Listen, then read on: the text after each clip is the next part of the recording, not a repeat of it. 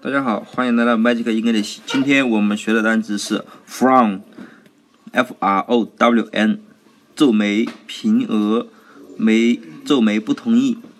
前面的 f r 是烦人，就是烦恼的烦，人民的人，烦人前面的第一个拼音，所以 f r 就是烦人。